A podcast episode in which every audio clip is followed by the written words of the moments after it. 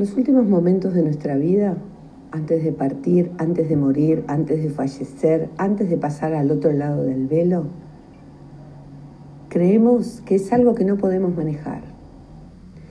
Puedo llegar a decir que como vivimos, morimos.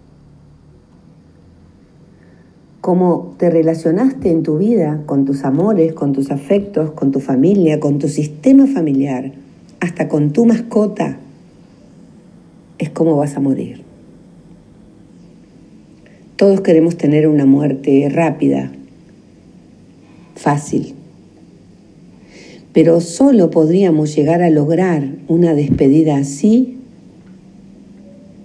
si somos conscientes que eso también forma parte de nuestra vida. Que vivir, relacionarnos y morir tiene el mismo sentido. Cuando nacemos somos una semilla en potencia, una semilla que se planta en la tierra fértil, en la vida.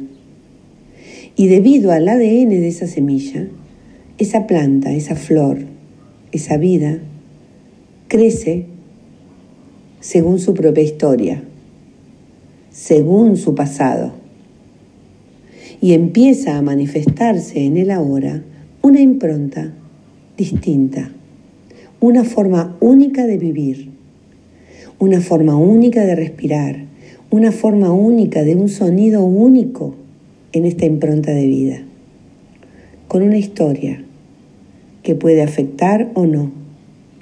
Pero esa dinámica es la primera relación que tenemos, nosotros y nuestra vida. Y esa forma de relacionarnos, cómo veamos a la vida, cómo la tomemos, cómo la sienta cada uno, cada una, puede empezar a ayudarte a definir cómo serán las otras relaciones. Porque como somos con nosotros mismos, es como somos con los otros. Y los otros pasan a ser espejos de nuestra propia relación. Y creemos que nos relacionamos con los demás, con las familias, con los sistemas, con los amigos, con las amigas, con las parejas, como si fueran casos únicos. Pero en realidad lo que está mostrando el espíritu y el alma es lo que sos con vos. Cuando habitamos un centro vacío y sentimos la calma de ser quienes somos por momentos en la vida, empezamos a sentir que hay una dinámica distinta nos relacionamos, nos comunicamos, a veces mejor, a veces peor.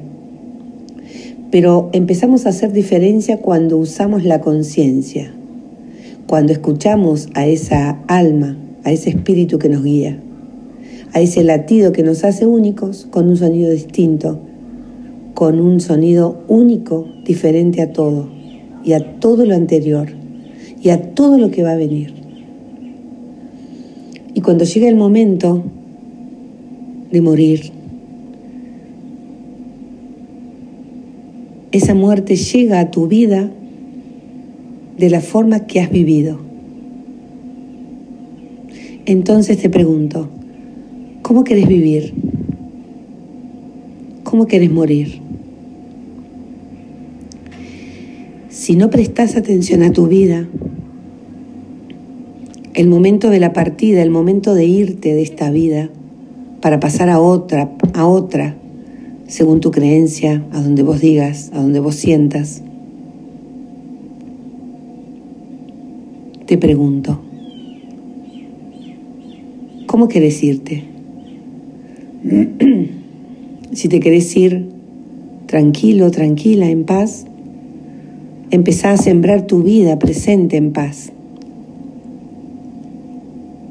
Empezá a ver esas zonas de tu ser que no te animas a ver, tus zonas oscuras, tus zonas impenetrables, tus zonas débiles, porque la fortaleza y la luz la ves a diario. Tus zonas más débiles que no enfrentes en tu vida se van a manifestar en tu momento al partir y todo lo que no pudiste resolver va a aparecer para que sea resuelto, porque tu estado de conciencia al estar a punto de irte es diferente. Y todo se va a mostrar y todo se va a manifestar según tu aprendizaje espiritual. La vida espiritual no es la vida que decís que vivís al prender una vela, vestirte de un color, al rezar, al orar, al meditar. La vida espiritual es el trayecto de tu espíritu en esta vida terrenal. La vida espiritual es la, la llama que hay en tu corazón, en tu espíritu, en todo el trayecto de tu vida terrenal. Lo que has sembrado, lo que has cosechado, lo que has sido. ¿Por qué debería desaparecer de tu vida porque te estás muriendo? Si no sos víctima, si no sos victimario, sos las dos cosas a la vez. Sos el creador de tu propia vida, el maestro de tu propia vida la creadora de tu propia vida. Sos vos.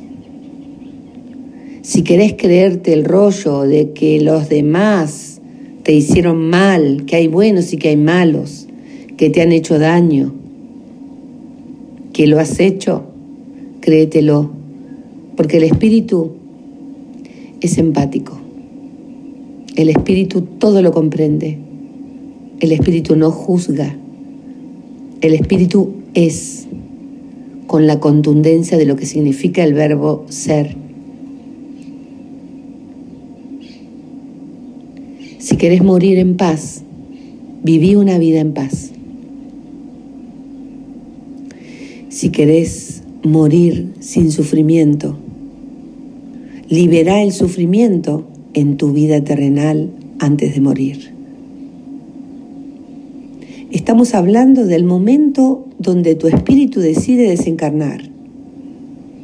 Lo que pasa al otro lado lo hablaremos en otro momento. Lo importante aquí, en este encuentro, es que puedas